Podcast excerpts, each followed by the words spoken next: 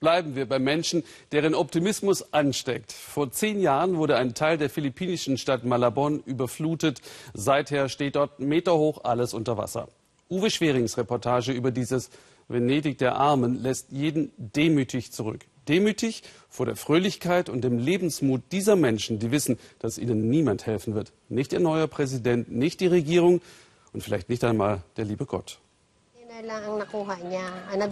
Belen Balisi passt auf, dass die Kasse stimmt. Die 51-Jährige steht an der Zapfsäule. Allerdings pumpt sie keinen Sprit, sondern Wasser. Schon paradox, denn wenn es hier was gibt, dann ist es Wasser.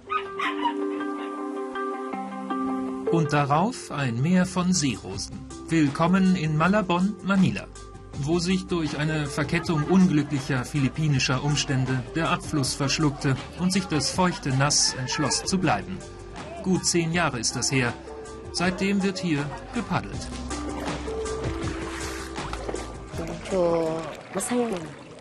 Es macht Spaß, auch wenn alles unter Wasser steht. Wir sind trotzdem glücklich. Wir haben ja unsere Familien und unsere Nachbarn.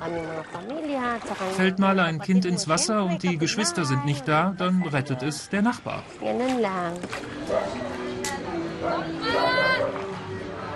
Damit kein falscher Eindruck entsteht, dies ist kein Freizeitpark und die Menschen hier sind arm. Sie leben in einer Senke in Meeresnähe. Ihre Arbeitersiedlung gehörte mal zu einer großen Textilfabrik doch die ging pleite. Da stoppten dann auch alle Pumpen und Drainagen. Und so füllte sich die Mulde langsam mit Meerwasser, Grundwasser, Regenwasser und sehr viel Treibgut. Mein Telefon ist mal reingefallen. Anfangs hat es noch geleuchtet unter Wasser. Ich hab's rausgefischt, aber es schien nicht mehr zu funktionieren. Also habe ich es abtropfen lassen und dann in Reiskörner gesteckt. Nach drei Tagen ging es wieder. 150 Familien leben noch in dieser Wasserwelt und Belen zeigt uns wie. Die gute Stube liegt oben, das Wohnzimmer unten, jetzt ein feuchter Keller. Ehemann, Söhne, Schwiegertochter, Enkelkind, alle da, alles gut, nur der Kinderspielplatz fehlt. Ja, schade, dass unser Sohn nicht draußen herumtoben kann. Als ich noch bei meiner Mutter wohnte, da ging das. Aber hier, ohne Boot, kommst du nirgendwo hin. Wir haben uns dran gewöhnt, aber es kann nicht immer so weitergehen. Wir sind glücklich, doch etwas mehr Komfort für unser Kind wäre auch nicht schlecht. Zwecks Raumgewinnung wird vorgebaut oder draufgesattelt. Es gibt zwar Strom, aber kein fließendes Wasser. Das war einmal. Das Abwasser aber funktioniere, schwört Belen. Die Leitungen seien ja tief in der Erde. In all der Zeit haben die Textilarbeiter AD viel erlebt. Streiks, Stürme, verheerende Feuer. Doch die größte Gefahr ist wohl der Investor, der das Gelände samt Häusern nun gekauft hat. Auch die Balisis haben Angst, ihr Heim an ihn zu verlieren. Die Dorfgemeinschaft klagt gegen den Grundstücksdeal. Sie fühlt sich hintergangen. Ganz egal, was andere Leute auch unternehmen, um uns fertig zu machen. Wir stehen zusammen. Jede Familie hier kämpft um ihr Dach über dem Kopf. Und wir wollen, dass jeder auch ein kleines Stück Land bekommt.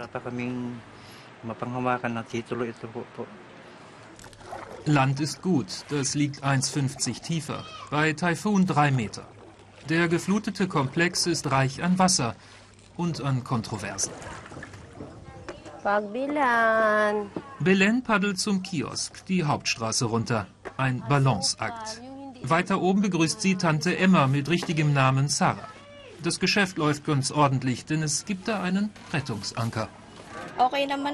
Es ist okay, wir machen kein Minus. Ich verkaufe Alkohol, andere Läden nicht. Das Brackwasser erfreulich geruchsneutral und die Mückenlarven fressen die Fische. Das macht es für die Boat People von Manila erträglich. Im Auftrag der Nachbarschaft führt Belen die Wassertankstelle, verdient damit 3 Euro täglich.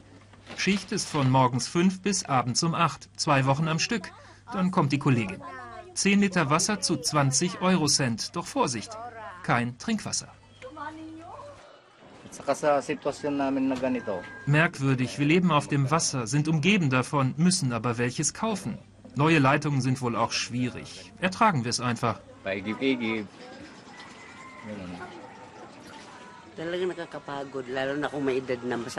Die Schlepperei ist ganz schön anstrengend. Das geht auf die Hüften. Wäre schön, man könnte einfach den Hahn aufdrehen und seine Wäsche waschen. Mir hilft auch niemand. Mein Mann ist halbseitig gelähmt. Der hatte einen Schlaganfall. Manchmal macht die Mühsal Pause. Dann ist am sicheren Ufer Fiesta. Mit Spielen für die Kleinen und Karaoke für die Großen. Dann gönnt sich auch Belen eine Auszeit und frönt der Leichtigkeit des Seins, die da kommt mit festem Boden unter den Füßen.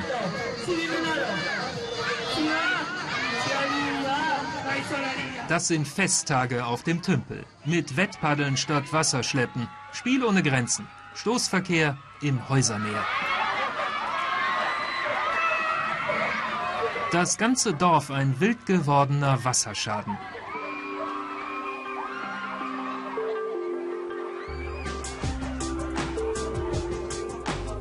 Bis die Wogen sich wieder glätten im Klein-Venedig von Manila.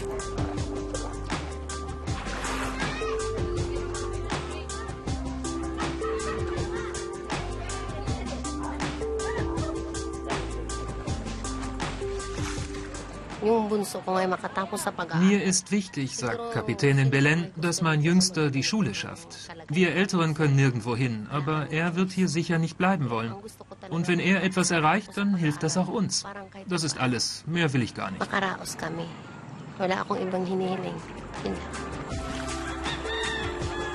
Dann gleitet sie ein letztes Mal für heute die Hauptstraße entlang und kehrt zurück auf ihre Arche.